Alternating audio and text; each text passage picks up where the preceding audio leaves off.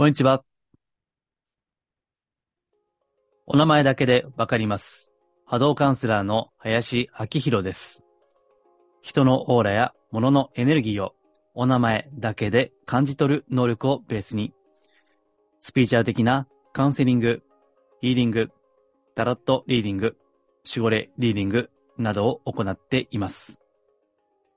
今回もマジスピラジオよろしくお願いいたします。今回のテーマは HSP や繊細と言われる方々ですね。まあ、繊細さんなんて言いますけども、その HSP や繊細さんが他人の目を気にする才能を発揮するには、承認欲求から解放されることというテーマですね。まあ、承認欲求、よく言われますよね、最近は。えーそこから解放されるにはどうすればいいかということですね。えこれは今 YouTube でご覧の方はお分かりの通り、え過去のブログですね。えその画面をいつも通り映し出していますので、まあ、余裕あればですね、YouTube でご覧いただくと、まあ、文字情報もありますので、より理解がしやすいかと思いますけども、え基本的には音声、えながら聞きだけでも結構です。えお好きな方でご視聴いただければと思います。はい。えーでは、あ本題に入る前に、まあ、簡単にお知らせですけども、今、えー YouTube でご覧いただいている方はお分かりの通りですね。えー世界平和の祈り。まあ、今日も若干その話出るかもしれませんけども、えーその真髄を語った有料の音声ですね。えーそれがあります。まあ、いろいろ無料でもたくさん配信してますけども、えーご興味ありましたら、えーさらに学びたいという方は、えーホームページのですね、今映ってるこちらですね、えートップページにバナーがありますので、えここから覗いてみてください。はい。では、えお知らせはこの辺にして本題に入ります。えっと、どっちかというと、どちらかというと、心理学寄りのお話ですね。え若干まあスピーチャルも入りますが、どっちかといえば心理学中心ということですね。で、前回ですね。前回は、えっと、自己肯定感について述べたんですね。で、これ、あの、サムネイルの文章にも書いたんですけども、えー自己肯定感を高めようと思う限り、自己否定感が消え去ることはない。えーというふうにですね、サムネイルに書いたんですけども、えーこれはあの、復習として申し上げますと、なんで自己肯定感を持ちたいと思うかですね。えーそこには、まあ、当たり前ですけども、自分を否定している感じ、自己否定感、これを何とかしたいからですよね。ですから、自己肯定感を高めようと、今、まあ、ブームですね。えーまだ続いているんですかね。あまり私はそこは、あの、疎いんですけどね。ただ、多分本屋さん行ってもそういった本がまだあるということは、まあ、続いているんじゃないかなと思います。で、え自己否定感があるがゆえに自己肯定感を高めたいと思うから、自己肯定感を高めようと思っているうちは、まだ自己否定感があるんですね。ですから、自己肯定感のある程度の段階にまで行けば、自己肯定感すら手放していくということですね。えーそれがなければ、まあ、真の自己肯定感ではないかなと思うんですけどね。で、今日はその話の続きですね。はい。ではちょっと戻りますね。えー HSP。まあ、これは、 Highly Sensitive Person。高度に敏感な人という意味ですね。まあ最近よく、あの、心理学界隈では言われていることですから、ご存知の方もいらっしゃるんじゃないかなというふうに思うわけですが、うん。まあ HSP とか、えー繊細さんですね。で、これね、あの、まあ敏感な人っていうことですけども、ちょっと調べるとね、5人に1人の割合でいるということらしいんですね。だから結構いますよね。結構ね、5人に1人ですよ。うん。だから、特別な存在じゃなくて、割とこう、ですからね、あ、あの、4人の、あんまり HSP の傾向がないとでも、やっぱり若干そういった傾向はあるんでしょうね。まあこれは時代がそうさせるのかもしれませんけども、うん、だからこそ、まあそういったブームにもなるということで、ですからね、あの、ネットで調べるとね、HSP の専門のカウンセラーとか、あと外来とかね、HSP 外来とか、うん。まあ、こういったのがあるということは、キーワードでね、あるということは、やっぱりそれなりにニーズはあるんでしょうね。うん。でね、あの、本屋さん行ってみればわかりますけど、まあ、アマゾンでも調べればわかるかなと思いますが、HSP とか繊細さんとかね、そんなんで検索かけたり、本屋さん行って心理学のコーナー行ったりすると、なんかね、あの、表紙を見ると、なんか、おどおど、ビクビクしてるね。そういった、なんか、キャラが表紙に描かれたりですね。うん、あと本当なんか頭抱えてるね、そういった写真とかね。うん、なんかあるんですよ、それね。そういうのを見てると、なんか HSP とか繊細さんっていうのは、克服しなければならない。なんかその、パーソナリティのある種の、こう、欠点みたいなね。あそういったニュアンスで見られてるのかなと。まあそういうイメージですよね。あそういったのがあるかなと思うんですけども。だから私あの、そういうの見るとね、なんかやっぱ、ブームに対しては、冷ややかな目でいつも見てますから、あーってね、冷めていくんですよね。それで。その、まるでこう、治さないといけない。治療しなければいけないね。だからもっと言うと、その、精神疾患みたいなね、ある種のね。そういったニュアンスで語られるのかなと思うんですけど、いやいや、そうじゃないだろうという、もう、最初からそういう考えが浮かぶんですね。なんであんまりブームっていうのは好きじゃないんですけど、まあなんでかと言いますとね、まあ今これあの YouTube でこれ映してますけども、HSP とかその繊細な人というのは個性なんですよね。良くも悪くも、いや、良くも悪くもないな、個性なんですよ。周囲からの影響を受けやすいという個性ですと。うん。まあそれによって生きづらい側面はあると思いますけどね。うん。だし、まあこれ、あの、過去にも言われたことあるんですけどね。あの、お客様からね。その、ああ、自分は繊細な人間なんだ。ああ、自分は HSP なんだ。ということが分かると、これ安心する部分があるんですよね。まあこれは、あの、何もこの二つに限らずですね。例えば、うん、なんだろう。この、なんとか疾患とかね。うん。病名がありますよね、いろいろね。で、それを付けられると、ちょっと安心する。あの、アスペルガーとか、ADHD とかね。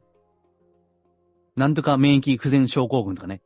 言われると、あ、だから自分は今こういう状態なんだというのは、まあ安心する、ね、ラベルを貼るとですね、安心する部分はあるんですけども、うん。ただ、まあこの HSP とか、繊細と言われる方々に限っては、それはね、あの、生かす個性なんですよ。後でもちょっと言うと思いますけどね。それは個性、生かせる個性であって、うん。そこで、ああ、だから自分は生きづらいんだという時点で終わらないということですね。そこは。それは出発点に過ぎないということですね。まあ、生きづらいんであれば、ね、あの、まあもちろんね、あの、まあ、現実を生きていて、自分の思い通り100%思い通りの環境は難しいとは思いますけども、まあそれでもなるべくですね、まあ生きやすいように、こう自分の環境を整えていくということも必要ではないかなと思いますので、うん。まあ自分は繊細さんだなとか、HSP と言われる人種なんだなっていうのは第一歩ということですね。まあそれ言えば私自身もおそらく HSP とか繊細とか言われる人間なんですよね。まあ特にもっともっと学生の頃とか若い頃は、うん、人間関係でね、まあどう思われるか、ちょっとなんか、あの時に言ったあの発言がダメだったかなとかね、えそれが気になって、寝れないとかね、もうずっとそれで不安になってしまうとか、うん、そういうのは私過去ありましたけど、まあそれも振り返れば HSP なのかなというふうに思うわけですね。まあ今こういった変わった仕事をしているぐらいですから、やっぱりね、あの、子供の時からちょっとね、生きづらかったんですよね、だいぶね。まあ今はもうだいぶ、だいぶ自分にとってはいい環境になりましたけども、まあなかなか10代とか20代とかいう時はしんどかったですよね。うん。まあただ、それは成長していくにつれてですね、個性なんですよね、それは。まあ、周りからは変な人間とか言われた こともありますけども、うん。まあ、それが個性だというふうに受け入れて、その個性に見合ったね、生活スタイルなり、まあ、仕事のやり方なりを見出していくというのが、まあ、なかなか大変ではありますけども、そういった繊細とか HSP と言われる方々の、まあ、ある意味では、ミッション、目標だと思うんですね。うん。まあ、個性ですからね。で、あとね、あのー、このスピーチャル系、ね、私もその、端っこの端っこの、端くれですけども、えー、ね、スピーチャルがお好きな方というのはやっぱり、目に見えないものですよね。それに対して惹かれているわけですよね。ですから、やっぱりその繊細さ、繊細な世界ですね。うん。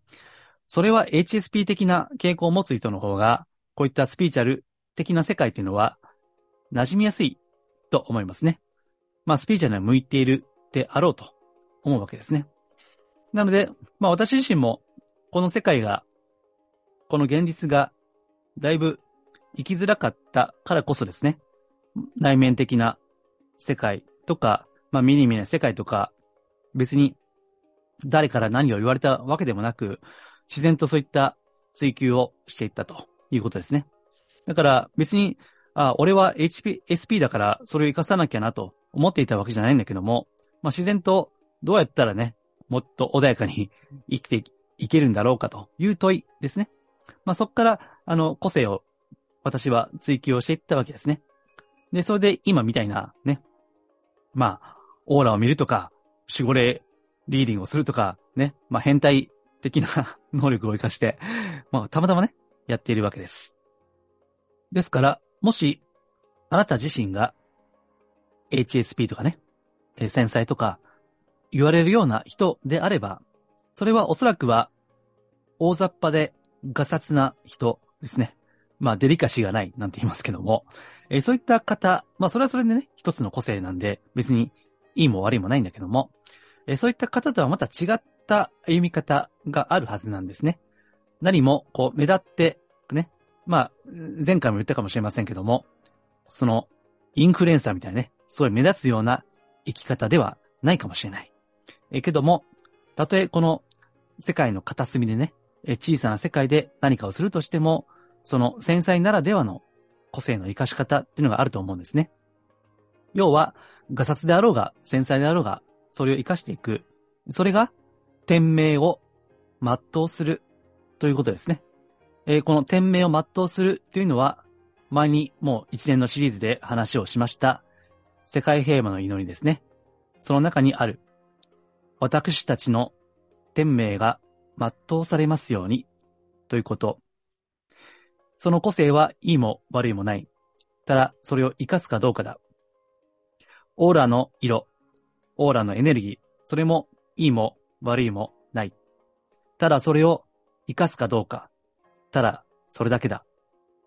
ということなんですね。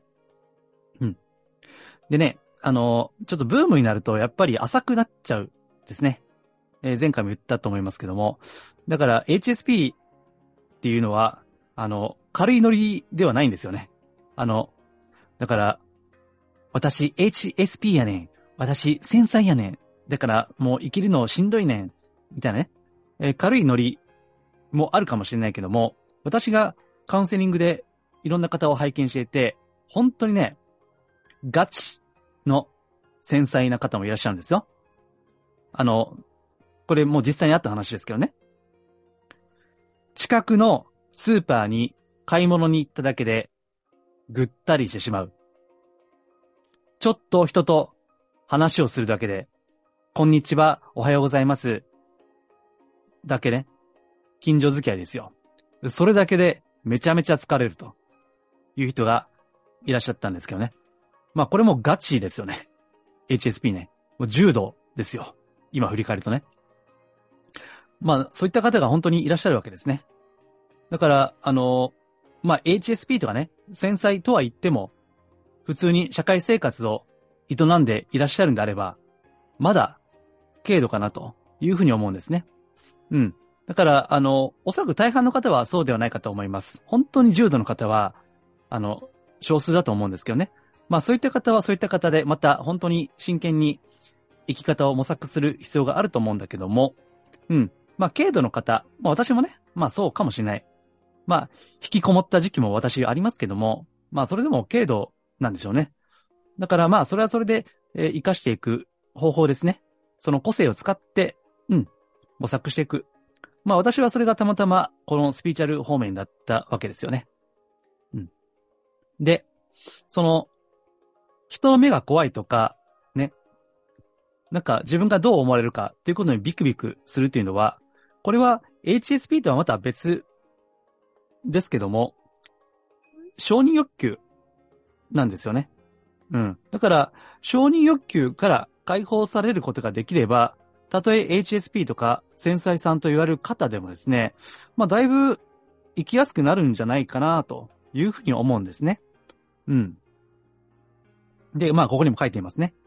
承認欲求から解放されれば、HSP や繊細さんは個性や才能をより発揮できるようになるということですね。うん。だから、HSP でもいいんだ。繊細でもいいんだってね。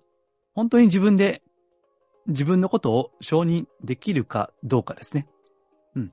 まあこれは自分を愛する、自分を受け入れる、自分を許すということなんでしょうけどね。まあ宗教的に言えばそうかな。まあスピーチャル的に言ってもそうだと思いますけども。うん。だから、あ自分は、H、HSP だからしょうがないというところはそこから一歩を踏み出さないといけないということですね。まあ、本当にこう、充実して悔いなく生きたければですね。うん。まあ今は、あの、SNS の文化ですから、やっぱり人からどう思われるかとかね。うん。まあ、その、フォロワーとか、そういったのは数字で可視化をされてしまうので、やっぱり数字が大きければ安心するだろうし、それがなければね、少なければ自分は、ああ、価値がないんだ、みたいなね、感じで、その、外側の基準によって自分の価値を推し量るということですね。まあそういったもう文化になっちゃっているので、大半はね。だから承認欲求からの解放というのが、まあ今、またブームのようにね、叫ばれているし、で、自己肯定感とか HSP とかいうのも、まあその一環なんだろうなということを思うわけです。で、ただまあこの承認欲求というのは、もう昔からずっと心理学では言われているわけですよね。で、今、これ YouTube であれば画面映してますけども、えー、かの有名なマズローですね。心理学者のね。えー、欲求階層説。ね。えー、有名ですよね。まあ、生理的な欲求とか、えー、次に安全の欲求、所属の欲求、そして、え、承認欲求ですね。で、これは何か欠けている、欠乏している欲求ですね。まあ、欠乏動機なんて言いますけども。だからまあ、お腹が空いたとかね。うん。まあ、木が上ですよね。その欲求とか、自分の家とか、そういった安全ですね。えー、家族の中にいるとか。まあ、これは所属にも入るかもしれませんね。自分は組織の中でいるとかね。あるグループの一員であるとか。まあ、これは宗教団体もそうですね。まあ、あの、カルトかどうかはさておきね。たとえカルト団体であっても、そこに所属していることに対する一種の安心感っていうのがあるわけですね。まあ仲間がいるということですね。うん。で、その上にこの承認欲求っていうのがあるわけです。で、あの、よくネットなんかで調べると、基本的に承認欲求っていうのは他者ですね。他者による承認欲求がクローズアップされるんだけども、えー、実はですね、よりこう学問的には承認欲求はもう一つあるんですね。他人からの承認以外に自己承認ですね。自己承認。えー、自分で自分を承認するということですね。えー、ここが実はあるわけです。で、もし、もし、HSP や繊細な、繊細さんと言われる方であっても、この二つの承認欲求が満たされればですね、まあ、だいぶ生きやすくなるし、で、その時に自分の個性というのが、ね、出てくる。で、これが、えー、そのマズローのモデルでいけば、自己実現ですよね。他者からの承認欲求、そして自分が自分に対する承認欲求、それを超えてくると、初めて自分の個性が才能として輝き始めるということですね。で、ここはまあ自己実現になっているわけですけども、さあ、そこにはどうすればいいかということがね、ここで考えたいことなんですけども、えっ、ー、と、これね、あの、私、まあ今はちょっとやってませんが、今年はまだ、ワークショップなんかでね、やるんですけどね、これは。あの、ワークショップの最初、初回かな？初回のまだ、え軽めのワークでですね、えあの、こういったことをやるんです。自分で自分に言い聞かせる言葉。私は私。あなたはあなた。人のための人生ではなく、自分は自分の人生を生きるんだ。自分は人からどう思われても構わない。という、まあ、こういった言葉ですね。これをこう、セルフトーク。自分で自分で語りかけるということですね。うん。たとえ人から嫌われても構わない。それで私の価値、個性、才能が失われるわけではない。ということですね。えー、あとですね、えー、っと、このブログには書いてないかな。えー、ゲシュタルトの祈り。これ前どっかで紹介した記憶がありますけども、ゲシュタルトの祈りっていうのがあるんですね。うん。だから、まあ、これは、私は私、あなたはあなた。私は私の人生を生きる。あなたはあなたの人生を生きる。うん。私はあなたのために生きているわけじゃない。そしてあなたは私のために生きているわけじゃない。みたいな、こういった言葉ですね。え心理学的な、その簡単なアプローチとしては、こういった言葉を自分に繰り返し言い聞かせるということですね。えそのことによって、こう、自分と他人とのちゃんと境界線を作るということですね。えー、私は私、あなたはあなたということですね。境界線をちゃんと作っていくということですね。で、これによって、こう、自分の価値ですね。えー、自分の承認欲求、えー、そこがこう、安全に保存されていくということなんですね。まあ、これは簡単なアプローチですから、まあ、ワークショップの、えー、しょっぱなのね、ことでやることがあるんですけども、まあ、これでも十分ですね。で、これをね、あのー、確かね、えー、っと、これもどっかに書いたな。1万回 やりましょうと。1万回ね。えー、1日100回だったら100日。1日に500回だったら20日ですね。20日ね。やろうと。で、まあ、結構多いと思いますけども、まあ、これがやるんですよ。うん。これがやると、だいぶ楽になりますよ。ただ問題は、それをやるかどうかですよね。えー、多分、ほとんどの人はやらないと思いますけど。めんどくさいからね、こういうのね。けど、本気で、まあ自分を変えたければ、ね、こういったのを1万回ね、やるんですよ。ね。まあ、うん、そう。修行もね、まあ千日解放業じゃないけど、1000日とか、えー、1万回とかね、やるんですよ。ね。えー、念仏も100万遍ね。100万遍の念仏なんていうわけ。だから、まあ1000回、1万回、100万回。ね。やるとだいぶ良くなりますよ、これは。私もこれずっとやっていた時期ありますね。まあ、いちいち回数は数えていませんけどね。まあ、ですからもしできるんであれば、私は私、あなたはあなた。ね、人からどう思われても構わない。何とでも思い上がれ。ってね、やるといいと思いますけど。で、まあ、これは心理学的なアプローチなんですけども、まあ、今回は、これはあの、ね、この音声配信はスピ系、一応ね、一応スピ系なので、えー、どういうもうちょっと深めていきたいんですけども、マズローのさっきのモデルですね。えー、その中によく言われ言われるのが、まあ、自己実現ですね。うん。えー、ところが、その上はさらにあるわけですね。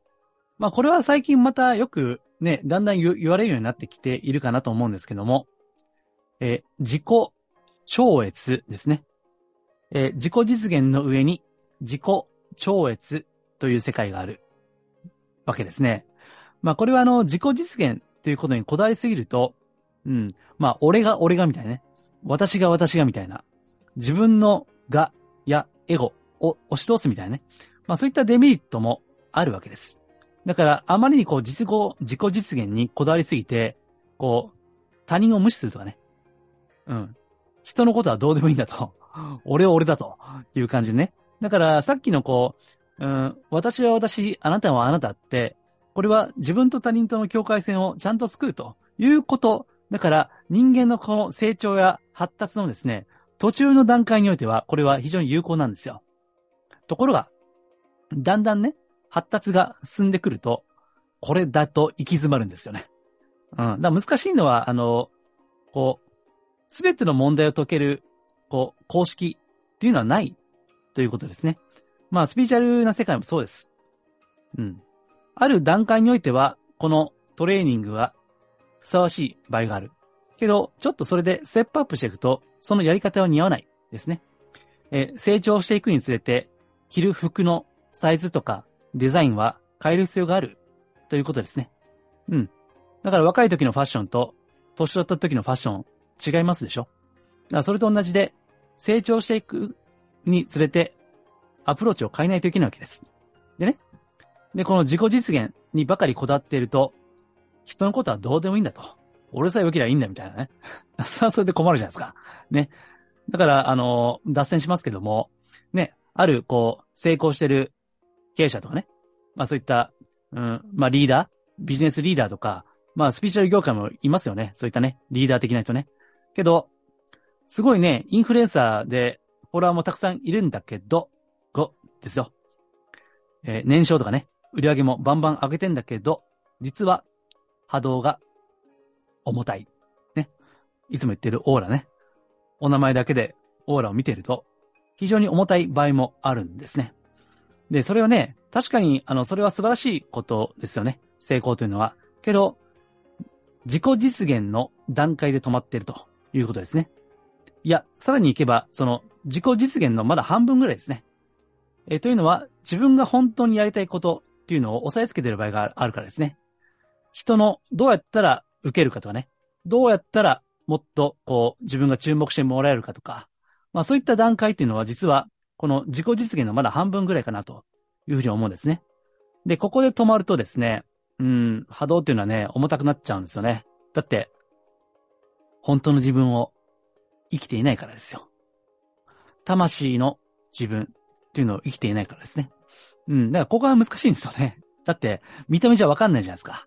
ね、見た目はすごい成功者でね、キラキラして輝いていて、ね、お金もたくさん持っていて、もうフォロワーもたくさんいて、素晴らしいですよね。うん。けどね、なかなかね、あの、本当にこう、エネルギーの目に見えない世界の視点から見ると難しいんですよね。で、このさっき言った自己超越ですね。まあこれは自分を超えていくということですよね。自己を超越するわけですから。だから、あこれブログに書いたかな？最後の方に。うん。あの、自分のミッション、自分の魂の使命ですね。で、それに対する、こう、生き方ですね。自分は何のために生きているのか。ね。これ前回の最後も言いましたね。自分は根性の人生において何をなすべきなのか。あるいは何をしたい。本当にしたいことは何か。ライフワークですね。で、それが本当に分かったときに、こう、自分を超えていくわけですね。で、そこが、いわゆる、天ですね。まあ、宇宙と言ってもいいけども、宇宙とつながる。天とつながる。宇宙の声を聞く。天の声を聞く。天命を生きる。ということですね。自己超越的な段階っていうのは、やはり自分を超えていく、天を相手とするですね。えそこに行くことができれば、実はですね、大は小を兼ねると言っている通り、承認欲求を超えていけるんですね。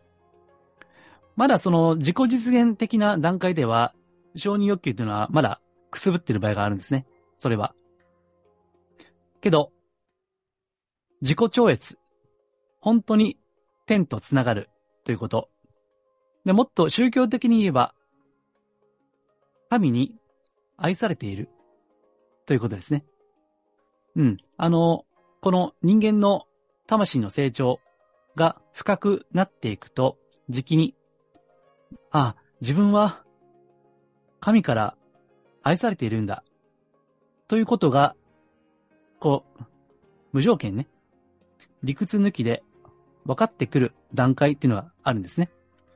まあ私自身がどこまでその段階の深みにあるかどうかはちょっとね、謙虚に振り返る必要がありますけども、うん、その、自分は本当に愛されているんだ。宇宙の中で抱き取られているんだ。ということですね。だから、まあ表現は様々ありまして、本当に守護霊、そして守護人に守られているんだ。まあこれは世界平和の祈りの言葉ですけどね。え守護霊、守護人によって本当に守られているんだ、とかね。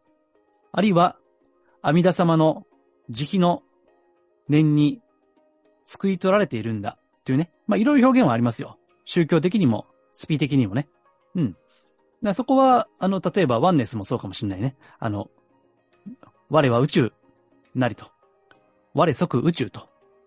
自分は神であるという、まあそういった言葉でもいいですよ。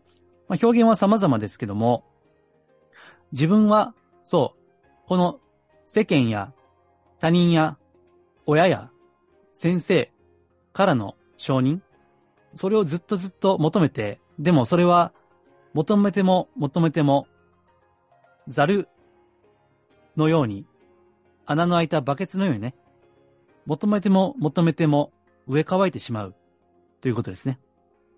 えけど、そうではなかった。自分は宇宙から、神から、ああ、ずっと生まれる時から、いや、生まれる前から、ずっと承認されてきたんだ。ということですね。まあ、この辺まで行くとですね、この地上の世界、この現実の世界における承認欲求っていうのは、ポーンと超えていくんですね。うん。あの、ここまで腹を据えていければ、だいぶ強いですね。で、この強さというのは別に、いや、俺は人からどう思われても構わねえと。もうなんか、ね、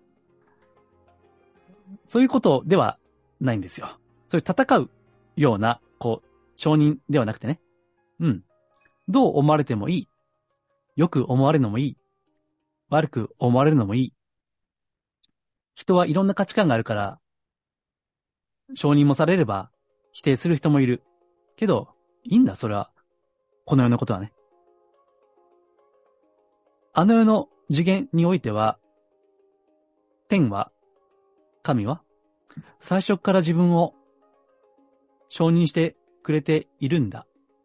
ということですね。さあ、スピーチャルというのはね、ここの世界ですね。この世界を掴み取るということですね。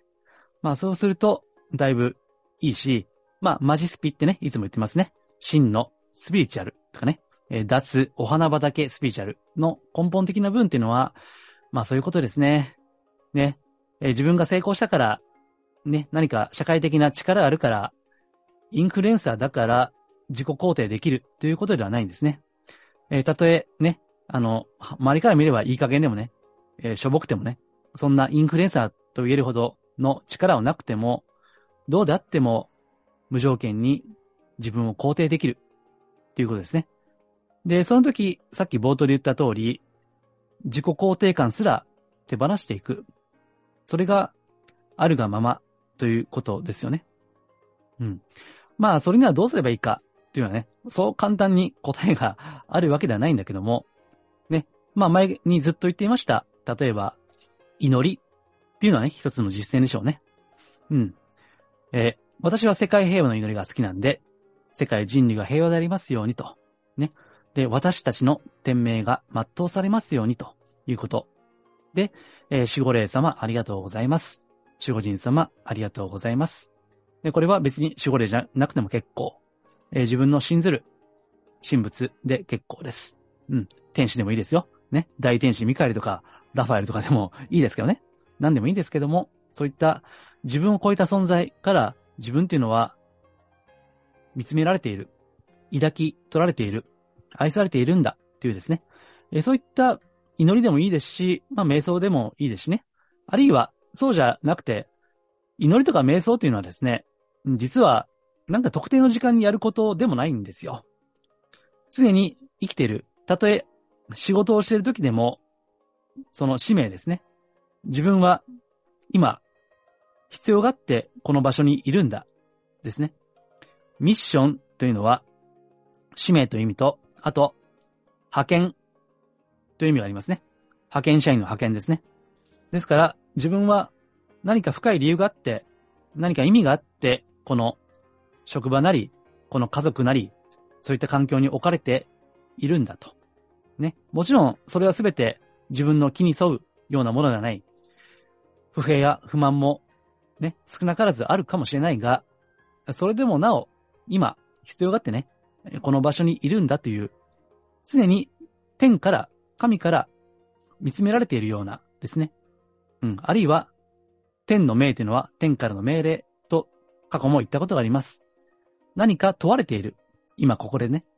えそういった何も瞑想とか祈りとか、そういったなんかスピーチャー的なことをしなくても、常にそういった意識、心がけで生きていくということですね。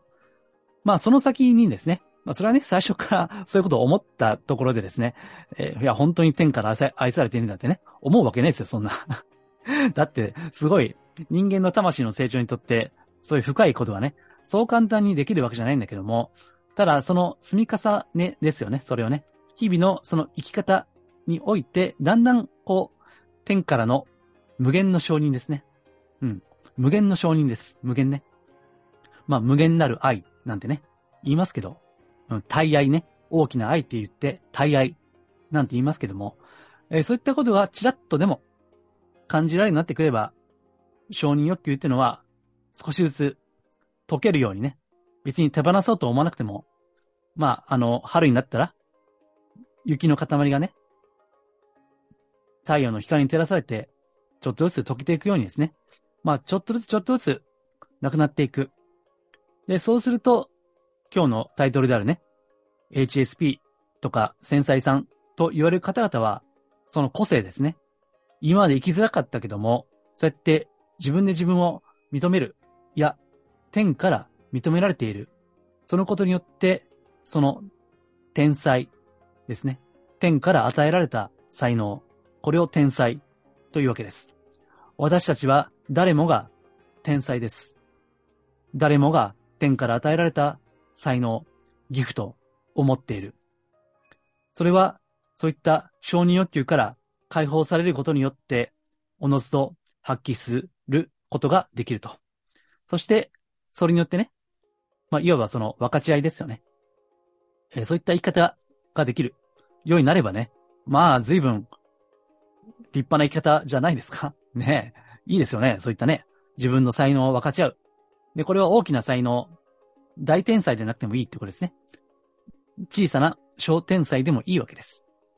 まあ、私はたまたまね、この波動が分かるとか、なんかね、そういった変態的な才能があったわけで、まあそれを、まあちっちゃい世界だけど、まあ活かしてると。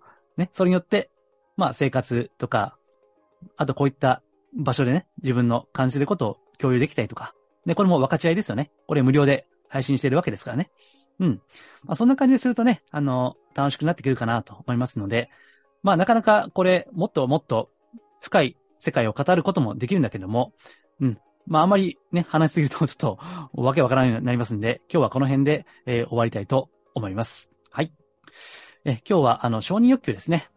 えー、承認欲求から解放されることですね。えー、それによって HSP と言われる方、繊細と言われる方が、こう、才能を、個性を発揮できるようになると言った話を、えー、させていただきました。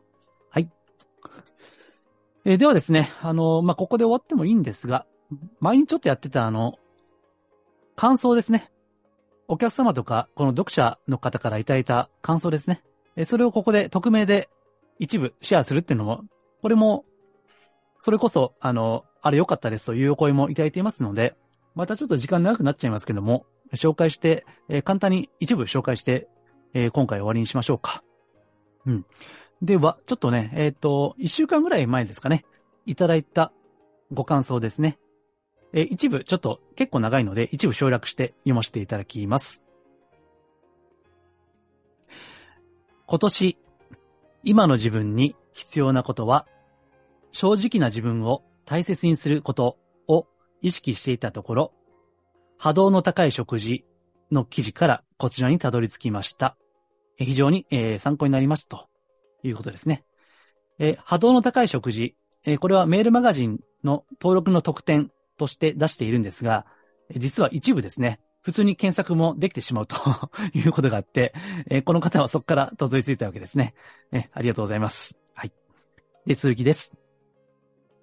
私はまさに、エゴの自分を否定しがちがだったことに気づき、今年はおみくじで届いてきた、誠の道という言葉を大切に過ごそうと新年を迎えました。ここに来た意味がメルマガのこのお題かなという感じで読ませてもらいました。人から見たら上っ面だと言われても、それが自分にとっては大切な試行錯誤の一つだと思っています。どれか一つの自分だけが本当の自分ということでもないと思っているからです。と書いていただいて、ちょっとあとね、あの、具体例が書いてるんですが、そこはちょっとまた別の機会で、うん、良ければ、機会あれば取り上げたいなというふうに思っています。はい。で、ちょっと省略しまして、メルマガの内容を読んだとき、自分の課題が明らかになり、胸を痛めつつ必要なことだと思って読みました。常に自分にも他人にも誠実に嘘偽りない自分である人ってどんな人かなと思いますという、えこういったご感想ですね。ありがとうございます。うん。まあ、まさに今日のあの、承認欲求とか自己肯定感にも通じる内容ですね。まあ、このメルマガのお題っていうのが、どの回のメルマガかちょっと、これ読んだだけではわからないんですけども、まあまあ、つい最近のものかなというふうに思います。うん。だからね、あのー、さっき自己肯定を、自己肯定感持とうと思ってる限りは、えー、自分を否定しがちであるということですね。うん。まあ、それを述べたわけです。自己否定があるからこそ、自己肯定感を高めたいと思うわけでしょで、ななんかね、難しいのは、自己肯定感を高めようと思ってて、実は自分をね、否定してると。うん。こんな自分じゃダメだと。こんな私じゃダメと。うん。まだまだ伸びしろが、伸びしろがあるみたいなね。あそんな感じで、なんか積極的なようで、ポジティブなようで、実は自分を否定してるわけですよね。うん。この辺が、まあなかなか難しいですよね。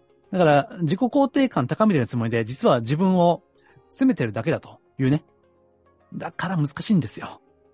これブームだと、ブームで終わらせてはいけないんですね。うん、だからね、ここは本当にこう、まあこれはちょっと前も言ったかもしれませんけども、自分を深く見つめてみるということですね。これはなかなか難しいです。だからいくらこの自己肯定感の心理学の本を読んでも、えー、スピーチャーとかね、いろんな本を読んでも、自分の繊細な、まあそれこそ本当繊細さんですよ。繊細さんは、こう自分の中のね、嘘とか、偽りとか、フェイクとか、わかるわけですよね。だから、繊細な人の方が、実はこういったセンスっていうのは、優れている。まあ、その代わりね、このガサツな、この世界を生きるのは大変な部分もありますけども、一方で、うん、そういったね、自分の、こう、まあ、ここでは誠の道ってね、さっきおっしゃっていましたけども、自分の、こう、本当の自分の声ですね。声ですよ。えそれを聞けるということ。これがすごい大事ですよね。まあ、それに対するヒントはまた、あの、この先も述べていきたいと思いますけども、うん。まあ、非常に、あの、タイムリーなご感想をいただきました。ありがとうございます。で、嘘を偽りない自分でいる人ってどんな人かなっていうのは、これはまたどっかで、うん、膨らませて述べてみたいですね。はい。ありがとうございます。まあ、こんな感じでですね、えー、メルマガでは、さっきも、あの、まさにおっしゃっていましたけども、えー、ブログとちょっと違うことを書いていますので、えー、もしご興味あればですね、え私のホームページ、マジスピですね。まあ、この今画面を、え YouTube であればですね、下からも登録できるし、えこういったフォームも、えホームページの至るところにありますし、またこの、え概要欄ですね、えポッドキャストであれば概要欄にもリンク貼っておきますので、よければ、えそこからご登録いただければ幸いです。はい。では、今回は以上です。ありがとうございます。